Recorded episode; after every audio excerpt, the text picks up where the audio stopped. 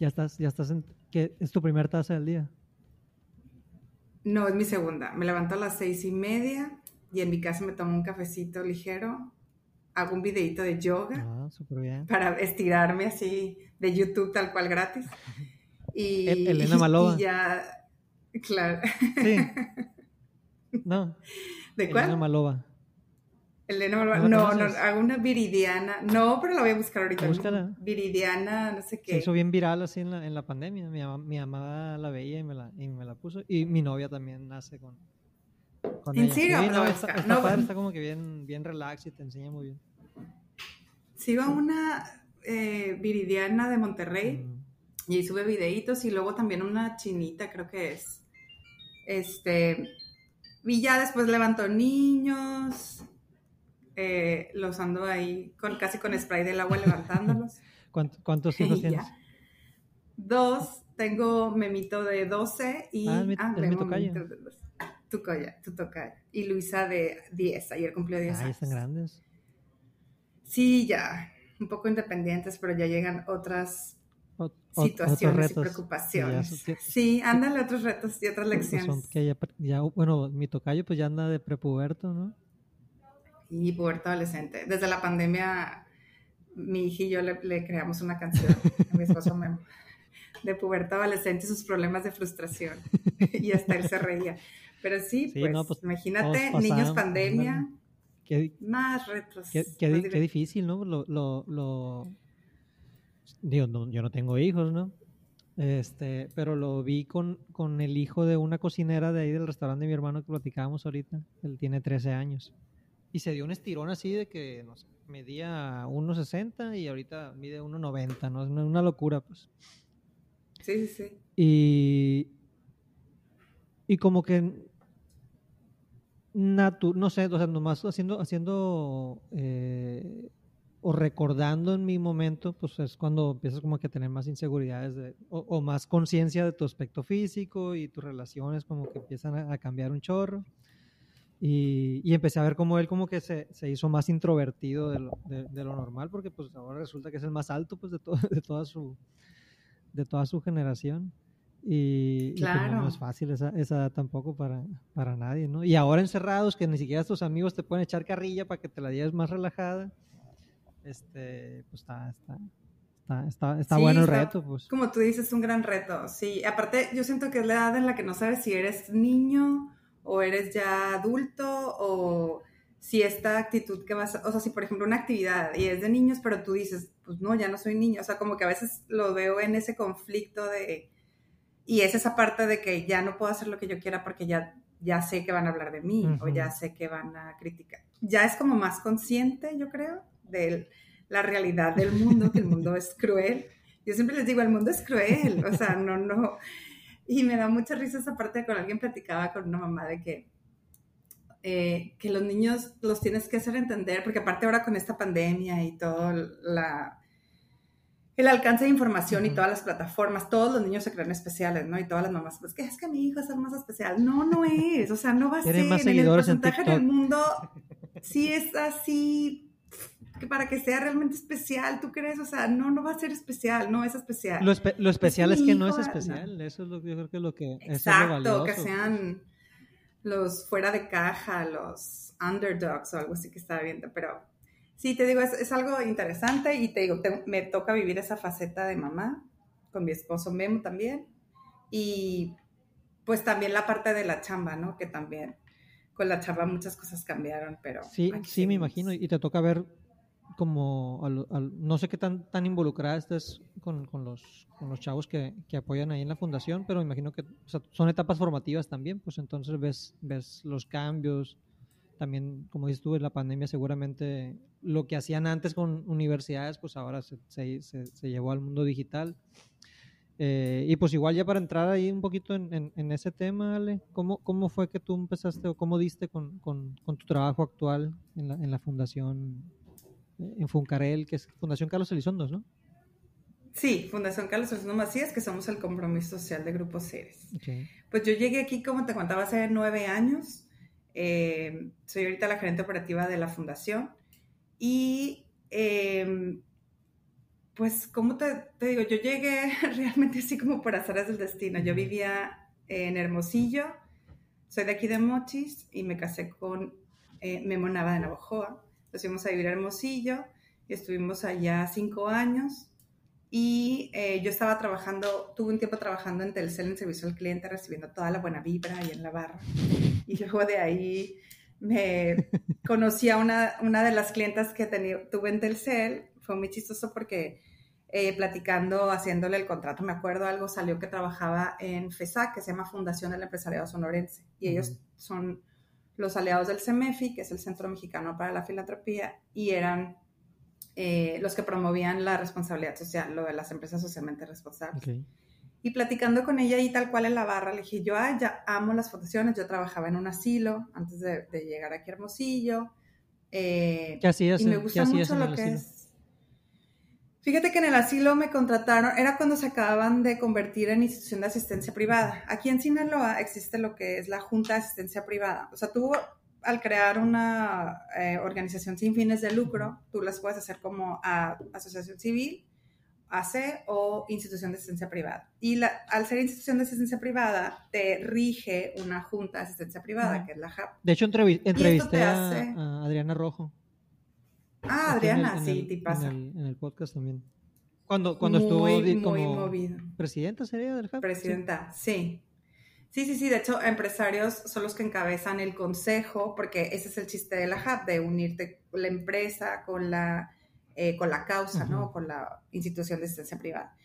Entonces, cuando el asilo, María Auxiliadora, se convirtió en IAP, te exige la Junta tener, la Junta lo que te ayuda es hacerte más institucional, más transparente, rendición de cuentas. Entonces, dentro de esta institucionalidad, se tiene que tener un, eh, una parte operativa, ¿no? Alguien que te esté ahí, tanto área contable, porque muchas veces creemos que una organización civil es, digo, voy a ser muy, muy, uh, muy, ¿cómo te diré? Muy fría, pero es como, si yo sufro algo, o sea, si a mí se no sé, se me muere mi papá por X enfermedad, soy muy sensible a esta causa tengo, y me muevo y creo la organización, ¿no? De la enfermedad de mi papá, por ejemplo, ¿no? Entonces, muchas organizaciones así se crean, es por la buena causa, pero al momento que van creciendo y van pidiendo fondos de más gente, pues te tienes que hacer como una empresa transparente, rendición de cuentas, beneficiarios, controles, mediciones de impacto, indicadores. Entonces, eso es lo que te ayuda a la HAP, la Junta. Entonces, el asilo, cuando necesitan ya una gerente operativa, me invitan a mí, el consejo. Yo trabajaba antes en Codecin, fue mi primer trabajo en el Consejo para el Desarrollo Económico de Sinaloa, aquí en Mochis. Estuve trabajando en aquella época. Yo estudié Administración y Mercadotecnia, porque nunca confié en mi creatividad. Yo quería estudiar algo de diseño, pero realmente nunca creí que fuera capaz de vivir de mis dibujitos, malamente aprenden de mí. Digo, soy muy feliz y aplico mi creatividad en otras cosas, pero siempre ando ahí dibujando y con mis cuadernitos. Pero entonces lo más, en aquel momento lo más como creativo que existía pues era la publicidad y me, me metí en la mercadotecnia. hasta la fecha. Y pues al final digo, pues algo así, algo estoy aplicando de ahí. Y sí, siempre creo, hay días que amanezco la verdad de malas y digo, bueno, hay que estar agradecidas, Alejandra. Puedes ser creativa y eh, crear otras cosas y así, así le hago y he encontrado también otros hobbies que me motivan también como para este, seguir haciendo la mancuerna aquí. Total de que en el asilo eh, trabajé dos años eh, procurando fondos, llevando toda esa institucionalidad en el programa y después dos años de ahí me casé y te digo, me fui a Hermosillo. Entonces en Hermosillo empecé, ya después de, que atendí a esta clienta, se llama Ana de FESAC, de ahí salió una oportunidad. se, conectaron en, la atención, en así de que en lugar de que te echara de la fregada porque le llegó un cargo, habló. Nada, terminamos siendo amigas de, de, mi amiga de Telcel y mi, amiga de FESAC. Y, en y a los meses yo tenía que renunciar porque ya tuve a mi segunda hija, Luisa y ya se me complicaba mucho, este, no mentira, tuve a, Memito, al primero, perdón, tuve a mi primer hijo y ahí ya se me complicaba mucho la flexibilidad y estábamos solos allá Memo y yo y no tenía, ya sabes, la guardería, la. ¿A qué se dedica tu, me acuerdo, Ah, él tiene una empresa de control de plagas que se llama Grupo Nava, están eh, muy fuertes en Sonora y aquí ya tiene como su parte en cuanto a control de plaga. Entonces eh, estábamos allá y de la nada surgió una oportunidad y bien chistoso porque en aquel momento esta clienta de, la fundación, la empresaria sonorense, venía acompañada de un muchacho como que trabajaba en la administración. Total de que este muchacho a los meses llega y se acerca a la barra y me dice, oye, es que están ocupando una persona en FESAC. Y me acuerdo que tú y Ana hicieron como un clic y pues manda tu currículum y yo, o sea, este chavo la verdad fue el que me ayudó y ya llegué ahí y, y llegué con mi currículum en aquel momento, lo, lo, mandé, no me acuerdo, y estuve trabajando con ella también otros tres años.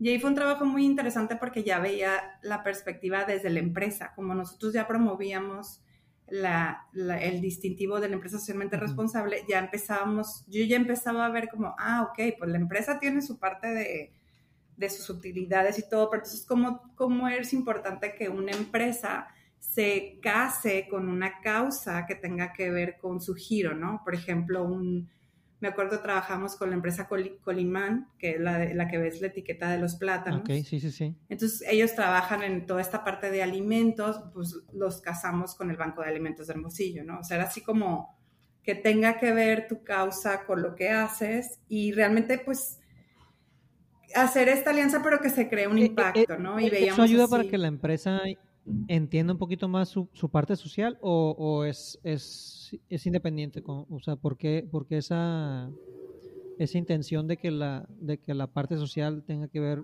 con su con su giro o que, o que esté relacionada? Con su giro. Pues es, es, bien importante porque, bueno, cada vez que lees más literatura acerca de este distintivo y todo que lo crea el CEMEFI con el propósito de unir, ¿no? Esta parte del empresariado con las causas sociales, pero de una manera más, pues, formal, le pudiera decir yo.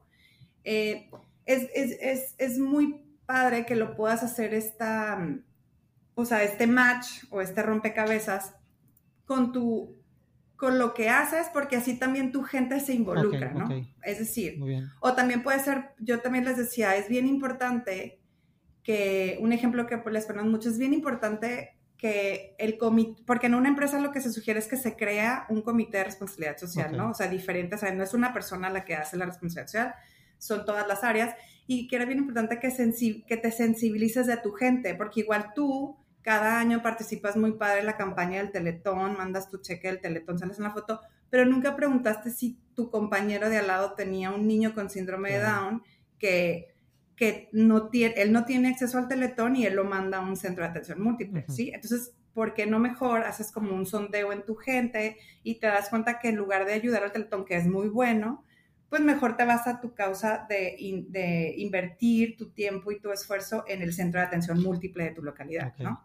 O si tienes una industria porque y, tienes enfrente... se genera mucho más auténtico y Claro. y, empatía interna, pues esta parte. Y, y, la responsabilidad social no se trata solamente de ayudar por ayudar, ¿no? Si se trata de, es una gama de cuatro áreas, de la calidad, de cómo están tus empleados, la calidad de vida, la vinculación con tu comunidad, la ética empresarial y el medio ambiente. O sea, no es nada más de que me voy con la fundación de las monjitas, ¿no? O sea, es todo. se puede, pero es de todo. Sí, pero lo padre de eso que a mí me encantaba era ya ver la perspectiva desde, porque yo lo veía a veces de la perspectiva de la organización que necesita fondos, que necesita aliados, que necesita colaboraciones, pero también lo tienes que, tienes que hacerte atractiva tú como causa la empresa, ¿no? Yo, por ejemplo, veo aquí grupos seres y digo, pues sí, me hace mucho, me hace mucho sentido que se invierte en educación porque estamos hablando de un sector agro, de empresas que, que todo su giro es en este sector agro y, pudiera ser muy interesante, digo, encontrar otra causa, pero ahorita la necesidad es la educación, o la educación para mí realmente está cambiando las vidas de estos, de estos jóvenes. Y te digo, es bien padre, es muy padre porque también lo sensibilizas a las empresas de, como te decía, si tú tienes tu industria y enfrente tienes a una comunidad muy necesitada, una escuela que no tiene ni, o sea, no tiene ni paredes, pues inviertes en esa comunidad, ¿no? Por ejemplo. Y así te digo, es, es, es, es algo que me gustó mucho y al momento cuando ya terminé aquí en Grupo Sares, que vine a tener a Luisa Mochis, eh, yo trabajaba en, FESAC y cuando estaba yo aquí en Mochis para tener a Luisa, me habló una amiga y me dijo, oye, el ingeniero Elizondo tiene un año buscando una persona para su fundación. ¿Ya Yo, ah, existía la pues, fundación entonces? Sí, ya existía desde, del- des- desde el 2004 se creó en, en nombre a uno de sus hijos que falleció, pero desde 1972 el ingeniero ya había formado un grupo de empresarios, invertían ah, para que jóvenes de Sinaloa se fueran a estudiar la, la carrera de agronomía al TEC de Monterrey, porque en aquel momento no había universidades aquí. Eh, entonces yo vine y tuve una entrevista con él, creo que venía así con panza para tener A Luisa o acaba de tenerla. Y el ingeniero decía que, pero tú qué haces aquí? Yo, pues vivo en Hermosillo y trabajo en esto, pero me interesa su propuesta. Y, No y te habías, sí, no te habías mudado Mochis, pues fue, fue... No, yo venía nada más a, venía con mi familia, con mis Ok. papás que aquí viven y aquí a tener a Luisa que fuera mochitense, porque claro, claro. entonces eh, vine a la entrevista. Que aprenda de a las los- trazabilidades de las calles. Sí, por favor. Y aquí me, o sea, me hablaron y, oye, pues sí, sí, sí le interesa al ingeniero. Yo, ah, pues no me puedo quedar ya, todavía vivo en Hermosillo, pero sí puedo organizarme con mi esposo mi vida de venirme en junio. Creo que era, era, Luisa nació en octubre, me han de haber hablado como a noviembre, y yo les dije que en junio podía empezar porque estaba dando clases en, esos, en ese inter. Daba clases, seguía con, con FESAC, y en junio me vine y me esperaron. Entonces dije, ah, pues estuvo buena la entrevista. Pero muy chistoso porque al ingeniero Elizondo yo lo había conocido desde mi primer trabajo. O sea, al final yo siempre siento que todos nos conectamos claro, con todos. ¿no? O sea, al final todo... Sí, si tú analizas tu vida, Memo, probablemente dices, órale, yo creo que mi prim... O sea, ¿cómo ves que desde tu primer trabajo te puede llevar hasta donde estás ahora. ¿no? O haber llevado a conocer personas que has logrado otros proyectos. Siempre, de verdad, a mí el universo cada día me sorprende más. Entonces, siempre digo, qué chisto, o sea, qué, qué padrísimo que toda esta línea del tiempo me llevó a, a llegar hasta donde estoy ahorita, ¿no? A ver qué sorpresas me depara el destino más adelante. Pero en mi primer trabajo con don Guillermo me tocaba venir así que a firmar cheques o que a- así era, aparte él fue de los iniciadores del CODECIN, entonces para mí era así como una persona solemne que no podía molestar con venir a firmar un cheque, ¿no? Claro. O así. Pero fue muy padre porque también me hizo conocer a todas estas personas que están desde el asistente, desde la persona en recepción, desde la persona asistente del otro gerente. Entonces ya cuando llegué aquí, al, llegué aquí a Fundación, ya conocía a mucha gente de esta empresa. Y pues para mí se me hizo todavía más fácil, ¿no? Como que llegué a, al inicio. O sea, mi primer trabajo, te digo, me llevaba a venir a grupos seres por ciertas cosas del CODECIN y al final, pues aquí terminé. Pues. Claro, sí fue mucho más fácil el, el- la introducción a, a- los procesos. y que a fin de cuentas son, son personas, ¿no? O sea, por más procesos que le metamos, son, son gente que la está ejecutando. Claro, ¿Y, totalmente. y- y cuál es sí, entonces el- el objetivo de la, de la fundación ahorita? Ok, la fundación, no, nosotros lo que, somos, el, como decía, el compromiso social de Grupos Seres y nosotros invertimos tanto recurso humano y económico para favorecer la comunidad, ¿no? Eh, nosotros el programa principal es el programa de becas para impulsar y garantizar la educación superior. Básicamente es que nosotros cubrimos la colegiatura e inscripción de jóvenes sinaloenses con limitantes económicas que quieren estudiar carreras del área STEM o STEAM, ciencia, tecnología, ingeniería y matemáticas. Ok. ¿Por qué estas carreras? Porque siguen siendo las de mayor retorno de inversión y las que mejor les están pagando todavía en el sector. Y aparte, se, se- digo, cada análisis ¿Ciencia, sale ciencia, tanto del ¿ciencia qué, perdón? Ciencia, eh, tecnología, ingeniería y matemáticas. Ciencia, todas las ingenierías. ingeniería y aparte te digo, cada, cada año salen análisis del BID, del INCO, etcétera, de que estas carreras son las carreras del futuro. ¿no? O sea, que en el 2000, decía, decíamos en el 2023, o sea, y el otro año, va a haber tanta demanda, pero bueno. Y nosotros te digo, les- lo, lo padre del programa es que eh, cada año se abre la convocatoria, se dan alrededor de 80, 90 becas al año. Tenemos ahorita un total de 260 becados, pero hemos llegado a tener hasta 300 y lo que hacemos es pagar directamente lo que es la colegiatura de inscripción. Entonces el programa es muy transparente porque el dinero va directamente a la universidad. Los jóvenes no reciben el efectivo. Ellos nos mandan su recibo para pago y se cubre la totalidad de colegiatura de inscripción. El 100% en universidades públicas, te estoy hablando de UNITSON, los tecnológicos nacionales, eh, autónomas, etcétera, en cualquier lugar del país. Y en privada se les da una cantidad sin importar que tengan otra beca. Ok. O sea, a nosotros no nos importa que tengan otra beca. Pueden tener las becas que quieran, no importa, nosotros les cubrimos colegiatura de inscripción. Y a los de privada una cantidad, igual pueden tener un 90%, 80%. Adelante, nosotros les pagamos la cantidad fija que ha sido de 10 mil pesos al semestre, 12 mil pesos al semestre. Y lo padre es que también aplicamos un estudio socioeconómico para ver realmente la necesidad. Y lo interesante es que nosotros principalmente es que lo que queremos, nuestro objetivo es que los, los estudiantes no dejen de estudiar y no tenemos un límite de edad, ¿no?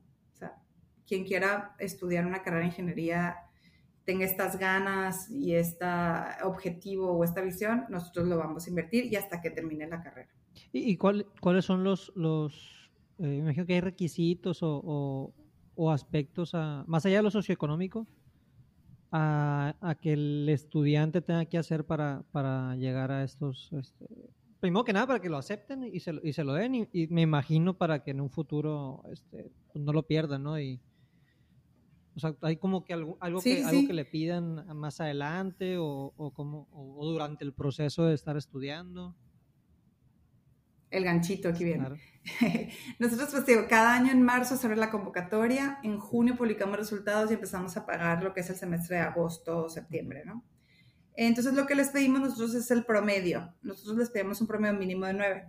Pero después de la pandemia nos dimos cuenta que realmente el conocimiento no venía por, el, eh, la calificación, ¿no? Había muchos jóvenes eh, de, de zonas pues marginadas o muy limitadas y que por, el, por no haber tenido el acceso a Internet reprobaron la mm, materia, este, o por no haber tenido el dispositivo, etcétera. Entonces, eso también ya lo consideramos y estuvimos este año checando también promedios de 85.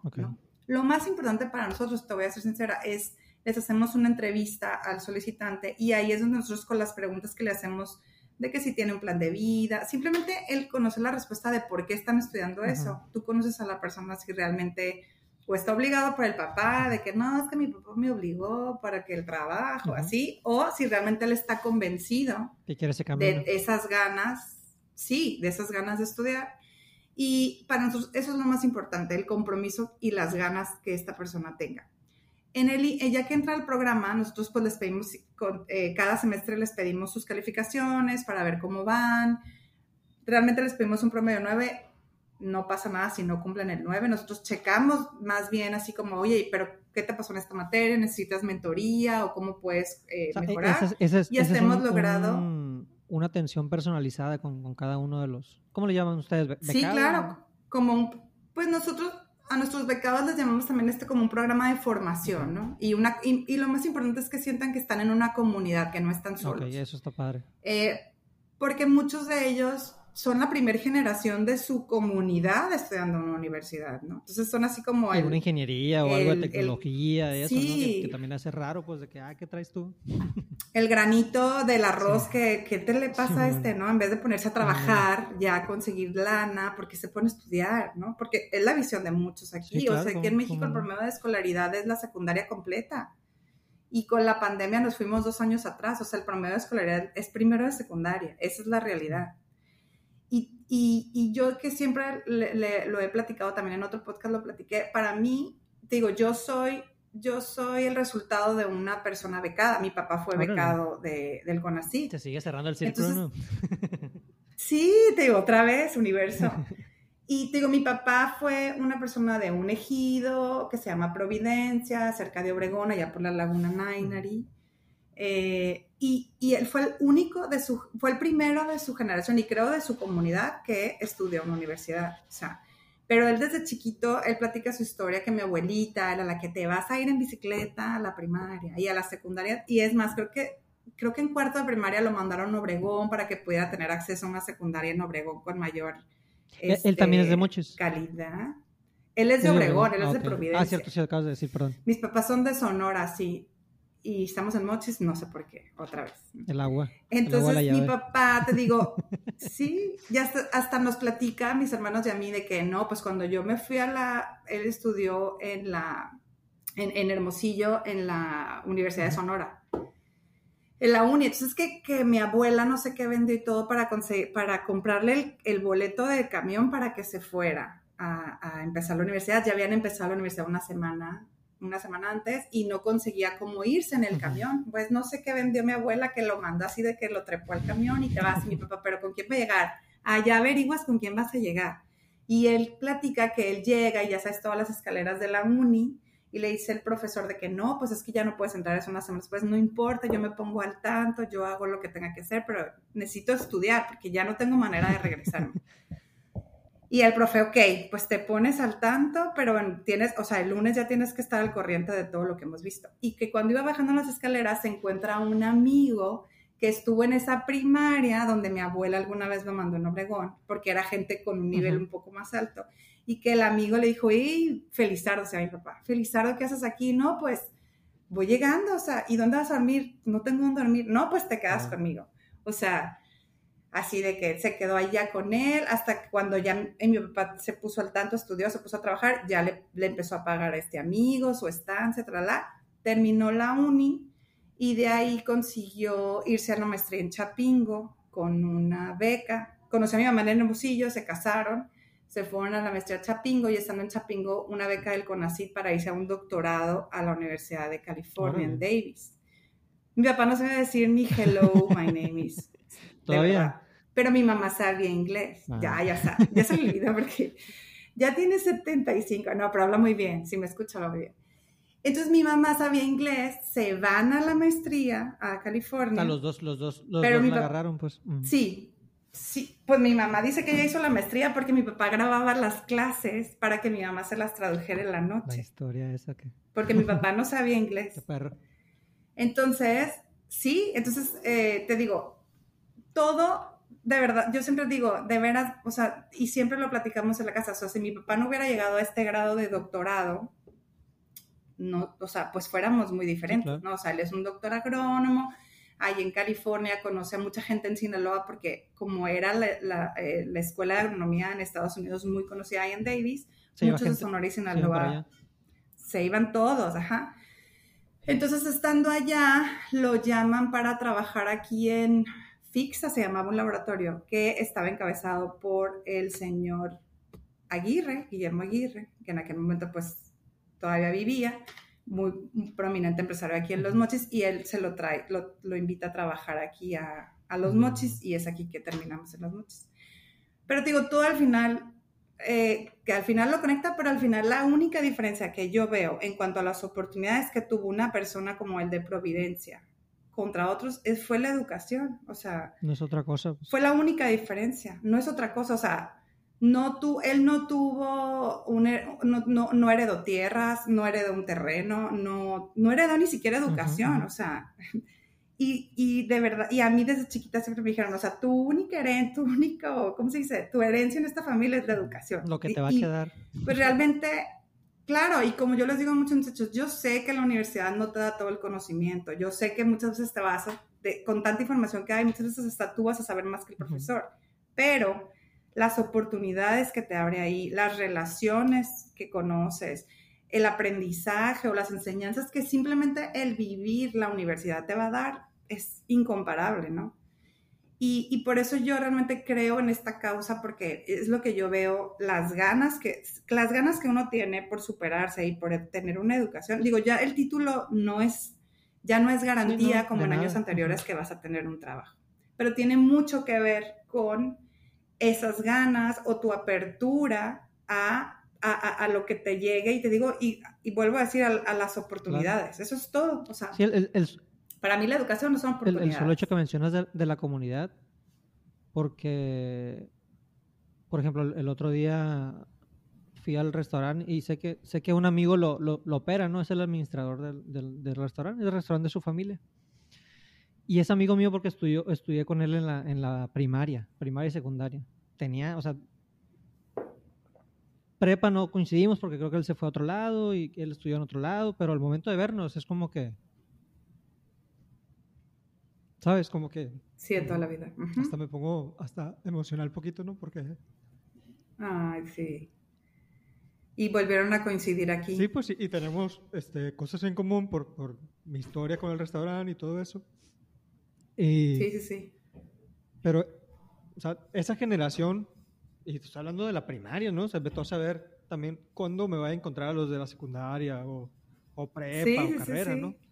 Y, y, como que uno, uno, es bien difícil que puedas ver hacia adelante las, las oportunidades que te, que te va a dar, pues, pero, pero pues es, es eso, ¿no? A fin de cuentas, pues. Ay, qué bonito, Memo, sí. Sí, te digo, realmente para mí el, el, el poder, el, el, poder, digo, realmente tú también que tienes hasta, estudiaste en la universidad, ¿no? O sea, tienes tu título y todo, o sea, el tener esa experiencia es... Y yo lo veía así como que... De verdad. O sea, ni sabía qué estudiar, ¿no? En su momento, así como que... Ah, de hecho, el otro día platicaba de esto porque yo cuando entré a la prepa quería estudiar música, supuestamente, ¿no? Quería ser músico y ya, ya tenía mi camino. La vida me tenía otros planes, ¿no? Y, y cuando terminé la prepa, así como que llegó un momento en el que mis papás, oye, pues qué rollo, pues que, que, que sigue, ¿no? Yo de que, bestia, pues, pues no sé, pero pues deja, deja, deja investigo a ver qué onda, ¿no? Y con mis amigos de que, ah, no, pues yo voy a, a esta escuela, ¿no? El, Tec Milenio iba llegando aquí a, a Culiacán. El Tec Milenio pues era como una versión light del, sí, sí, sí, del Tec. Uh -huh. Y se me hizo interesante porque compartían maestros y, y, y hay un, dos, tres este, planes de estudio y eso, y regalaban una computadora.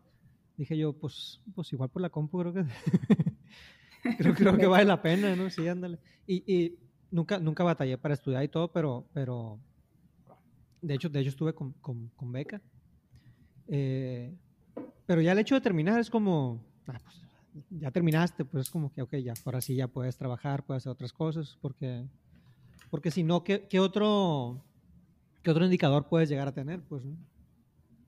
Sí, sí, sí, sí. O sea, realmente somos muy privilegiados. Sí, yo para mí también, yo hace poco también, de hecho que avisaste el Tec Milenio, ahorita mencionaste el Tec Milenio, me invitaron hace poco al Tec Milenio cuando iban iniciando el semestre. Y era para hablar con la nueva, esta nueva generación que entraba, esta, esta generación, pues, pandemia. ¿Generación ¿no? de, terminaron... de, pecados o generación así de todos los que entran? No, era una generación del Tec Milenio, la nueva generación que entraba al Tec Milenio al primer año de la universidad. Okay pero esta generación era la generación pandemia, ¿no? Es la primera generación de la universidad que terminan una prepa en línea, en línea ¿no? En pandemia. Estuvieron casi dos años, es, es, lo que yo no cantaba, o sea, ellos solamente se conocieron el primer año presencial y dos años los hicieron en línea, o sea, terminaron la sí, prepa. No, no, no es como, como nos dije, tocó de que, ah, pues te sacan las clases y pues vámonos ahí a la plaza a desayunar. No, o, pues como... nada, o sea realmente te digo, se va a poner muy interesante todas las, las situaciones o, o, o, retos que se van a presentar. Y yo les decía algo muy, o sea, que para mí, a mí me hubiera gustado que me hubieran dicho que siempre te, te decían en la prepa de, pero es que vas a estudiar, porque va a ser lo que hagas el resto de tu vida. O sea, ¿a qué te vas a dedicar? Y les dije, no es cierto, no es cierto eso que a lo que te vas a dedicar, o sea, y, y, y, sáquense ese positivismo tóxico que ahora lo encuentras en redes de que encuentra un trabajo, que no sientes que es un trabajo, que todos los días vas a... Tampoco, o sea, va a haber o sea, por ejemplo, les digo, si yo me hubiera dedicado a los dibujitos, que me encantan las ilustraciones, va a haber un momento en el que me hubiera hartado de tantos dibujitos, uh -huh. ¿no? O sea, tendría que tener también no, o, o llevas un proceso de, de, estarle sufriendo, de no, no, ganar dinero de eso y de aquí a que alguien te descubra, Exacto. pues ya si, si, si, si, el estómago Pero aguanta, no toda ¿no? la vida. Sí, pero no todo el día es como que, ay, no, sí. sí. o sea, me levanto y siento que no voy a ir a ¿Sabes, trabajar. ¿Sabes, no, ¿sabes o sea. cómo, cómo, yo veo eso con, con, Está como también muy romantizado el tema del, del artista, ¿no? Del, del, que se dedica al arte. Eh, y luego te das cuenta, pues los, sí. los, principales artistas pues son hijos de gente que tiene, que, tiene, que tiene capacidad y que puede sostener ese proceso donde a lo mejor no tienes que trabajar y te puedes pegar el tiro creativo de estar tres días acostado, ¿no? Pero mucha gente no tiene, no tiene esa, e, ese privilegio, pues, y, y tienes... Sí, o esa base, ajá, pues, que se En algún momento tienes que negociar sí. contigo mismo y con tu entorno y con, y con tu vida para decir, ah, ok, le voy a invertir tanto esto o lo voy a hacer en, en, mis tiempos libres, pues, porque, porque no hay otra manera. O sea, los, las horas del día son las mismas, el, el, el mundo sigue igualito. Sí. Entonces, eh, tampoco, tampoco es que el artista sí. tiene un, un, un, un, don divino que le llegó de... de, de o el músico, Ándale. ¿no? Que también ahorita que mencionabas tú el músico, ¿no? Que ves siempre en Instagram el músico padrísimo, entre Pero te das cuenta que, que todas sus circunstancias le permitió dedicarse a eso, ¿no? Pero, pero, o sea, cada caso no, tiene, no tiene nada especial, pero es muy particular. Sí, les decía, no tengan miedo de escoger una carrera que tal vez, eh, tú ahorita como decías, pues, ah, pues encontré que la computadora y que igual me la gano. O sea, al final, les digo, yo cuando escogí mi carrera no era lo que yo quería, era como que lo más parecido, eh, y pues estudié, conocí muchos otros temas que ni siquiera sabía que existían. Y de repente me empecé a dar cuenta, ah, pues también me gusta las relaciones públicas, ay, también me gusta esto otro. Entonces empiezas a abrir tu panorama otra vez de oportunidades que te pueden salir. Y eso es básicamente la universidad. O sea, también está muy romantizada esa parte de la universidad por las películas, las series de que, ay, escogí lo que el resto de mi vida.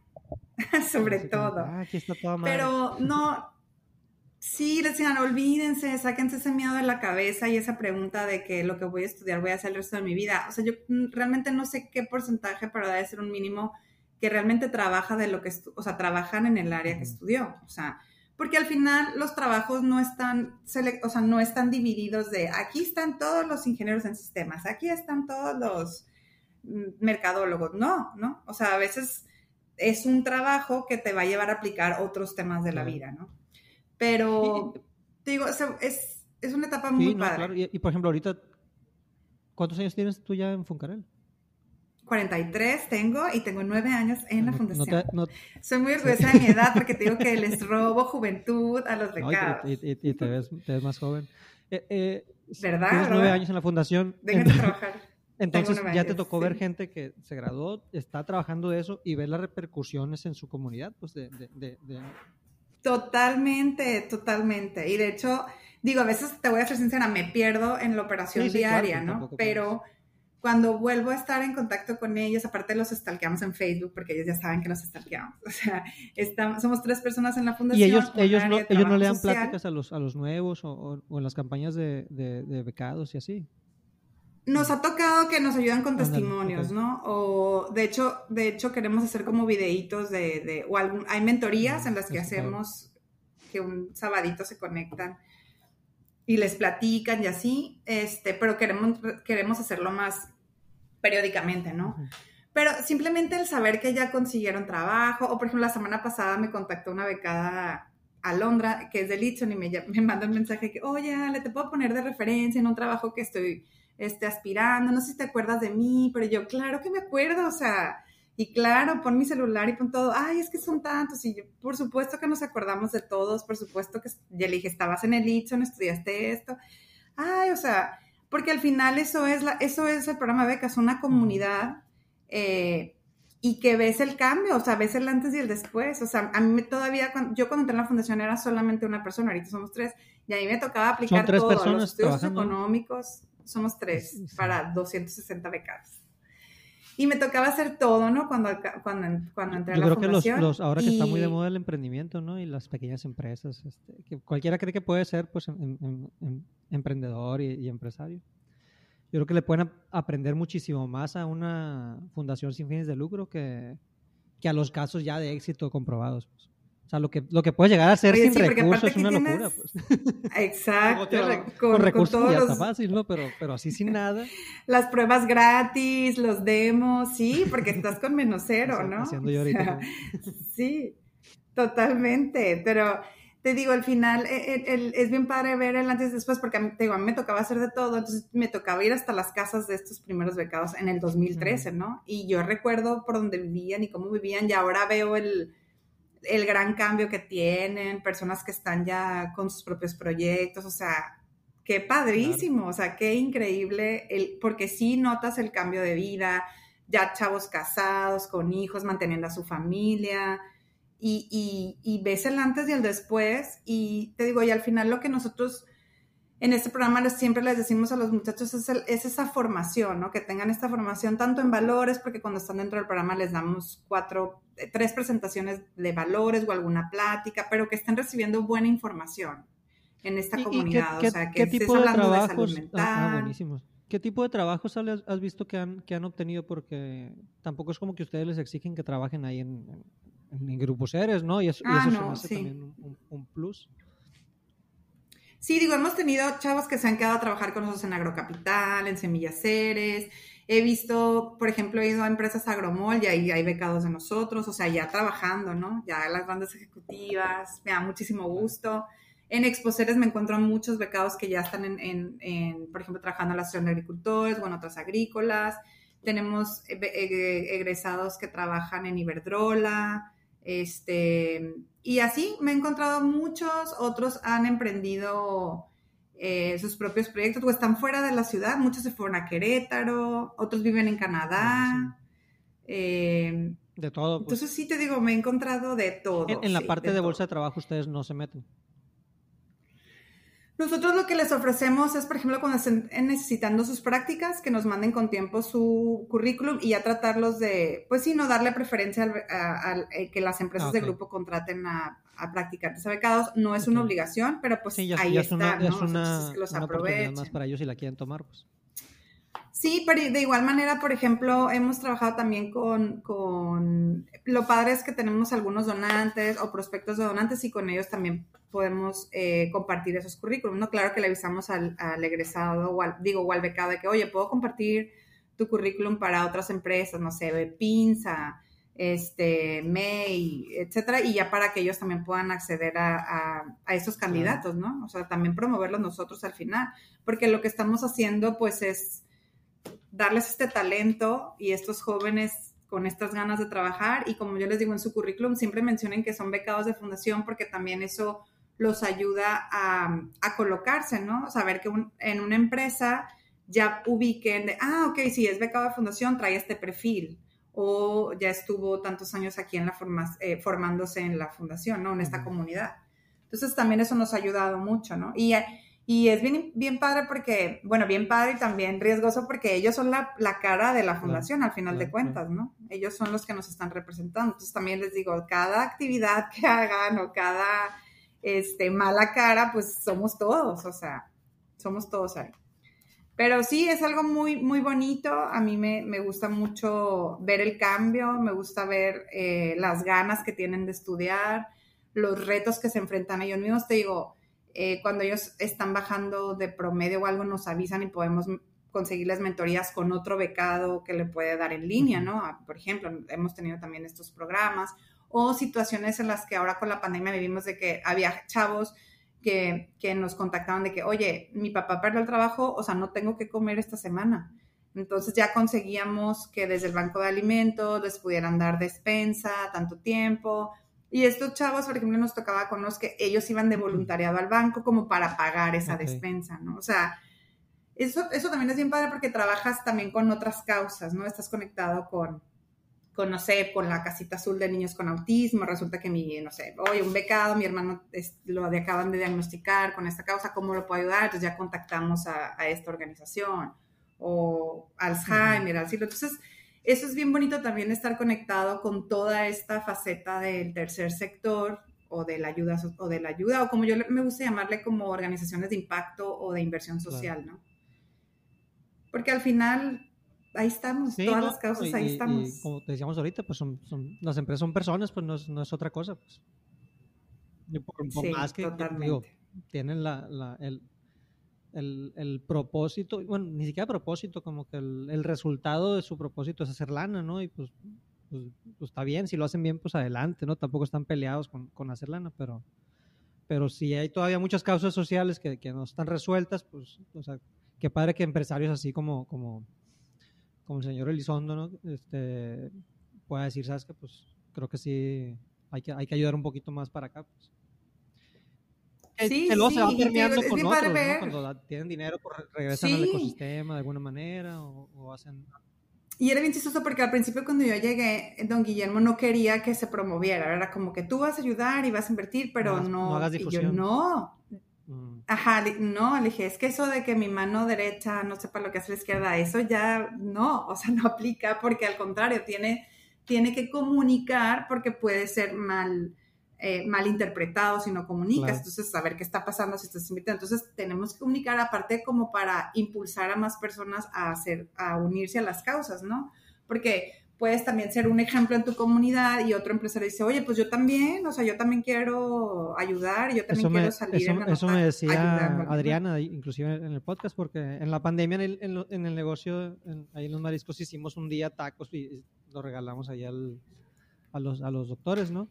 Y pues, o sea, como que dices tú, ¿para qué, ¿para qué lo presumo? Pues, y no lo, o sea, tenemos los tres fotillos, pero nunca las subimos a ningún lado, ¿no? Y, y y decía Adriana eso, es que cómo, cómo, cómo alguien más va a saber que se puede hacer eso si no lo ve, pues, ¿no? O sea, cómo generas esa, ese, Exacto. despertar. Es pues? que no tienes que verlo como una presunción, ajá. Yo siento que en esta cultura como, tenemos Pero con buena intención puedes hacer lo que tú quieras, pues.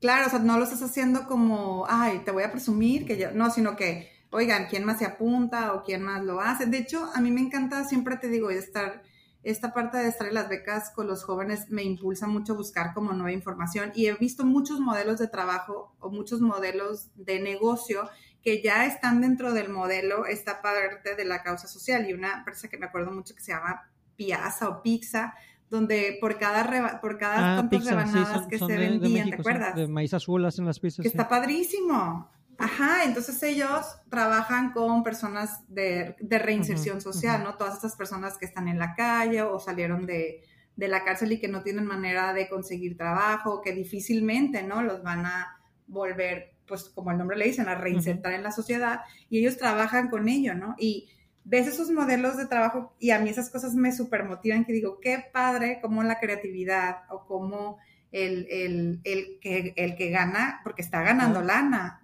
es un negocio, pero también está teniendo esta parte del impacto. Y tú lo ves en sus, en sus redes sociales y en su página oficial y está ahí la, la contabilización, del, o sea, está el indicador de cuántas personas han impactado, cuántas personas han conseguido trabajo. Entonces, eso es bien padre, o sea, eso es increíble porque haces una ayuda, esa ayuda la conviertes en algo pues parte de tu negocio, parte de tu ADN, ¿no? Y eso es lo que yo tengo mucha esperanza en las nuevas generaciones o en los nuevos negocios, que ya empiezan a ver esta parte de, sí, voy a ganar lana, voy a hacer un negocio redituable, pero también voy a, voy a hacer esta parte de ayudar, ¿no? También muchos modelos que encuentras de, de empoderamiento de mujeres, donde dan trabajo a las artesanas y, vende, y ayudan a hacerle esta mercadotecnia súper fregona en Instagram o en redes sociales, pero al final están invirtiendo en estas eh, comunidades de artistas textiles, ¿no? Que estaban por allá abandonadas en Oaxaca. Entonces, existen, yo siento ahora que ya esta parte de la, de la causa social o el, como yo le digo así, como que todos tenemos nuestro corazoncito, ¿no? Todos tenemos nuestra sensibilidad a algo. Y no podemos juzgar a una persona porque prefiere eh, ayudar a mascotas. Es igual de válido cualquier causa, ¿no? Y cada, cada, cada persona en este mundo tenemos, todos la tenemos esta sensibilidad. La cuestión es que no la queremos ver muchas veces porque, ay, no, no, es que yo no puedo trabajar con viejitos porque lloro. Ok, tal vez con los viejitos, sí me tocaba amigas, no, no, es que yo no te puedo ayudar porque, ok, no ayudemos a eso, vamos a ayudar a, vamos a ayudar, ajá, al banco de alimentos, ¿no?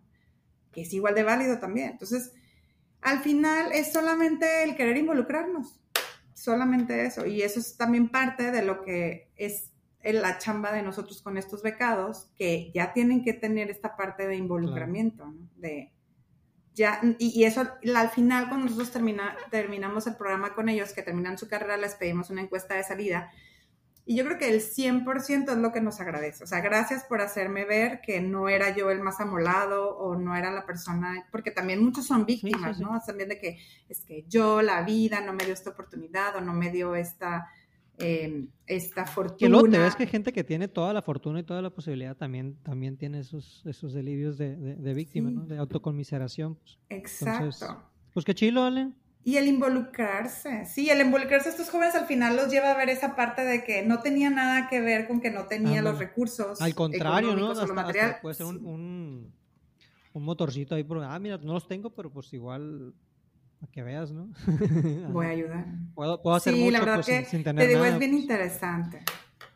Es muy interesante el, trabajar con jóvenes, el, el poderlos formar y al final ver el cambio y, ahorita, eh, bueno, mencionabas la parte de esa de, que pues hay que de perdida ir a la universidad y, buscar esa, esa comunidad o esa eh, unión con, con, pues, a lo que vas, ¿no? No necesariamente el, el estudio, pero ¿cómo estás viendo eh, post pandemia eh, el interés en, en, en, lo que ustedes están haciendo? ¿Cómo lo veo yo ahora? Porque no sé si, si tú lo estás viviendo todos los días, ¿no? Si, si el interés bajó poquito con sus becas o, o se incrementó o, o, ahora te dicen, sabes que sí, pero quiero un poquito más de flexibilidad para ver si me voy a otro lado, dame chance. Sí, fíjate que algo muy chistoso que nos pasó cuando, cuando se viene toda esta pandemia, todos nos encierran, o sea, muchos jóvenes eh, pues tienen que conectarse desde sus dispositivos, la mayoría, lo primero que nosotros hicimos fue detectar de que, oigan, están bien, este, em, primero que nada su salud, tienen que comer eh, y cómo se están conectando con la universidad. Entonces ya la mayoría nos decía que por WhatsApp o por, eh, o por el celular, porque muchos no tenían computadora ni internet en su casa y muchos también empezaron a tener ayuda de otros compañeros, ¿no? De que, oye, la tarea es esta o esta fue la lección, charalá.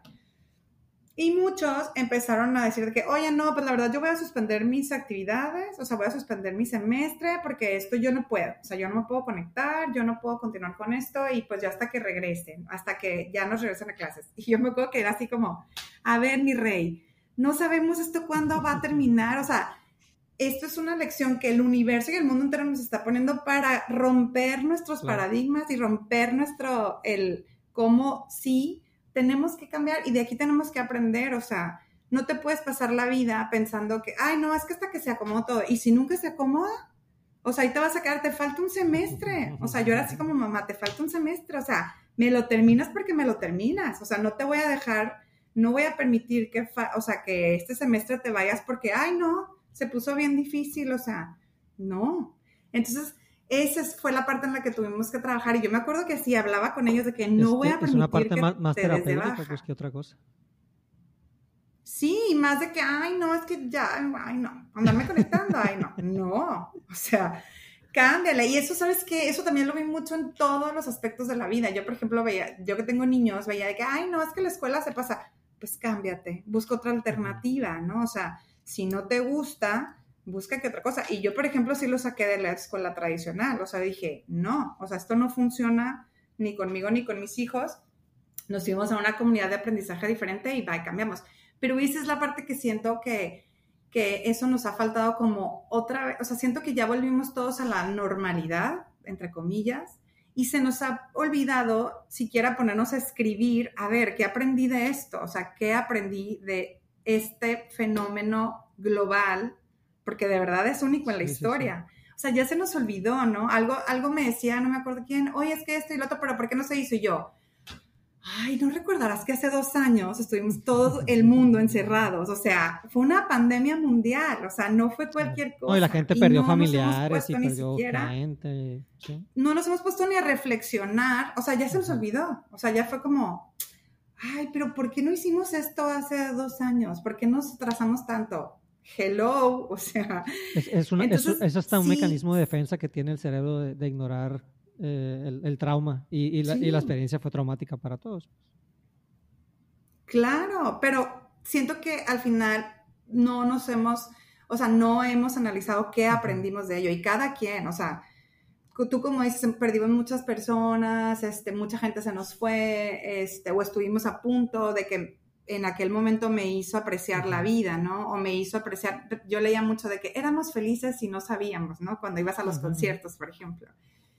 Y ahora, ya que vas, este, ya que vuelve todo, tiene, o sea, siento que tenemos que vivirlo, ¿no? Como que ya el estar ahí, el, el, el habernos perdido, por ejemplo, a mí que me fascinan los conciertos, dos años de concierto, el volver a un concierto, o sea, vívelo, disfrútalo, motívate, o sea, hace dos años no sabía si íbamos a volver a estar en uno. y, y, para adelante, o sea, nadie nos dice que no va a volver a haber otra pandemia, ¿no? Sí, entonces, te digo, esa, esa parte aprendimos, aprendimos mucho y lo trabajamos mucho con los jóvenes y, y esa parte de que pues la vida te va a dar muchas sorpresas y no va a ser siempre como uno pensaba que iba a ser y te tienes que acoplar, ¿no? Hablábamos mucho los programas de valores de la, de la resiliencia, resiliencia, de el tenerte que volver a adaptar, el, eh, y el, pero que tú que siempre tengas un objetivo de la perseverancia. Eh, y sí, sí tuvimos una baja en cuanto también a las becas, porque también había mucho, bueno, también ha habido mucha oferta de becas sin que te soliciten nada a cambio, ¿no? Por ejemplo, las becas del gobierno que te llegan nomás porque pues porque te llegan. Entonces, como que decían, ah, pues es que ya recibí esto. yo, oye, pues qué padre, gástalo en libros o gástalo en cosas para tu familia, pero continúa con nosotros, con la colegiatura de inscripción, nosotros te vamos a seguir pagando la escuela. No, pero es que, pues es que ustedes piden muchas cosas, es que, ah, pues entonces no eres nuestro candidato, ¿no? No eres nuestro, pues. no eres nuestro perfil de joven que queremos, porque lo tienes que ver como un plus, ¿no? Como, ok, voy a seguir y, o sea, una mentalidad diferente. Entonces también eso nos ayudó a hacer como un filtro desde las solicitudes, ¿no? Porque desde la, desde la entrevista les decimos, a ver, esto es lo que esperamos de ti, este es el compromiso. Ay, no, piden un chorro de cosas, o sea. Pues sí, ¿qué te digo? Pues, pues, sí, la vida te pide muchas cosas, mi rey, sí. Entonces sí, sí hemos aprendido, sí hemos modificado nuestro modelo, también nuestro modelo de trabajo, sí hemos modificado nuestro, nuestros requisitos eh, y, también eh, como moldeamos el perfil de realmente de las personas que queremos que salgan de aquí. Y sí, nos dimos cuenta que tenemos que trabajar en alianza y colaboración con todos los sectores. Sí, ¿no? hay... veía un podcast por ahí, un podcast por ahí de, un, de un autor de libros que él decía que para salir de la pandemia tienes que ver más el problema como, como, un, como un equipo de fútbol un equipo de fútbol no lo mejoras trayendo a uno que es muy bueno. Lo mejoras al que está más jodido, lo, tratas de elevar al nivel. Y el equipo es tan bueno como el más malo del equipo. Y por, por la parte colaborativa, pues. que luego veo que aquí ningún equipo de fútbol hace eso, ¿no? Pero, ese, era el objetivo, o sea, de, eh, así, así él hacía la analogía de cómo poder salir del problema de, la pandemia, porque luego veías que cada país hacía lo suyo y pues algunos sí con mucho, mucha capacidad económica por las vacunas y listo, pero luego eh, en India pues, pues como no hay al mismo nivel pues se generan mutaciones del, del, virus y pues te va a llegar en algún momento, o sea, nunca vas a estar, nunca vas a poder este, poder nivelar todo, toda la bronca, ¿no? Entonces pues sí, sin, duda, sin duda fue, fue algo que, que vino a, a, cambiar muchas, muchas perspectivas. Sí, si el mundo no entendió, si los países no entendieran, pues mínimo entender nosotros. En, ¿no? lo, poco. Desde mi pues, trinchera, sí, desde lo local, o sea, local a lo global. Lo global es muy difícil porque hay más intereses, hay más de promedio, pero pues en lo local, ¿no? Dentro de lo chiquito tuyo hazlo, trabaja en, como tú dices, o sea, unifica, trabaja en conjunto, eh, porque es mucho más el impacto, ¿no? Por ejemplo, nosotros con las organizaciones, ahorita que decías, algo tan sencillo, o sea, si hubo una familia que el Banco de Alimentos detecta que tenían desnutrición, el Banco de Alimentos lo, impacta, lo, lo, atiende con programas de nutrición, alimentación, luego este niño atiende centros de eh, club de tareas y centros de, de, programas de prevención de delitos y demás con los salesianos, y luego este joven crece y logra una beca de la fundación, o sea, todo este impacto que esta familia o este joven lo tuvo, ¿no? Entonces, eso también es bien padre porque todas las causas al, final... Se involucran. Analizando, es, ajá, todas tuvieron algo que ver y lograron que esta familia o este joven cambiara su vida, ¿no? Y ese es el chiste. Podrían hacer una película de, todo eso, la neta.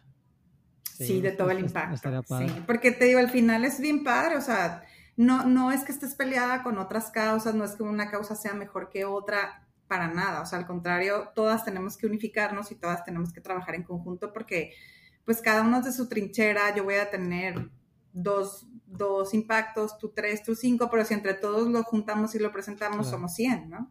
Pues qué padre, la neta, qué chilo que, que, andes en eso y, y, que exista gente con tu perfil, pues. No sé si, no sé si... Ay, sí, espero que más. No sé si quieras, si quieras compartir un poquito de no sé si tengan redes ahí en Funcarel o alguien que, esté, eh, que llegue a escuchar esto, que tenga alguna intención de profundizar un poquito, no sé si contigo, con alguien por ahí, o en alguna red, página, que puedas compartir, igual para... Sí, somos muy accesibles. Claro que sí, somos muy accesibles, nos pueden encontrar en todas las redes, estamos como Fundación Carlos Elizondo, tanto en Facebook, Instagram, LinkedIn, eh, Twitter. Eh, y lo, digo, estamos ahí hablando también de otros programas que encontramos de becas o de emprendimientos sociales o de em, desafíos de algún tema. Eh, y nuestra, toda nuestra beca, todo nuestro programa, perdón, nuestra convocatoria abre el primer lunes de marzo, todos los años. Sí, cualquier información adicional que necesiten, eh, también estamos en WhatsApp 6688-320893. Eh, y también a mí me pueden encontrar como Arian Parano. Eh, y ahí contestamos todas sus dudas. Les digo, es muy fácil. Nuestra convocatoria abre el primer lunes de marzo. Todo es en línea. Es una plataforma solicitud en línea. Y ahí suben sus documentos. y te digo, carreras de ingeniería, hasta ahorita son las que, son las que estamos impulsando. Esperamos podamos eh, incluir más. Y te digo, estamos ahí al 100%. Ahí está Jackie en todas las redes, o yo Ale, o Dani de trabajo. Buenísimo. Pues Ale, muchísimas gracias. No, hombre, gracias a ti, Memo. Espero no haberte mareado. Ay, me quedé con última duda. Cuando quería ser músico, ¿qué, qué, qué instrumentos? Tocaba la guitarra en ese momento, pero ahorita estoy, ahorita estoy aprendiendo ah. clases de piano. Ay, qué padre. difícil, pero también, o sea, pues, hasta me sirve para tomarme el rollo. nunca te rindas. Si lo llevo a largo plazo, lo voy a hacer bien. Pues, claro que sí. Te digo, yo tengo un hermano, mi hermano más chico. Él, de él aprendió a tocar la guitarra por Sí, no, es una chulada. encuentras todo. Pues. Yo sí me metí a clases Igual con niños de 6, 7 años que son acá. unos, unos, unos También roba la juventud. En el Inter aprendí a hacer de DJ y a veces, me, o sea, sí le hago eso. De hecho, me cae, me cae, me cae Ah, sí, sí, viste en fotos. Qué padre. Entonces digo yo, pues como que la música nunca me dejó tampoco. La música siempre pues, tiene que acompañarnos. Yo siempre les digo, por más difícil situación, pongan música de fondo y cambiar la actitud. O sea, eso es, eso es lo más padre. Pero sí que fregón, sí, sigue tú ahí estudiando. lo, bueno, siempre que ándale, y lo bueno que hay, que hay tiempo. Pues muchísimas gracias, Ale, otra vez. Este, y al que esté escuchando, espero que le haya gustado. Gracias a ti, Memo. Que tengas un excelente día. Seguimos en contacto.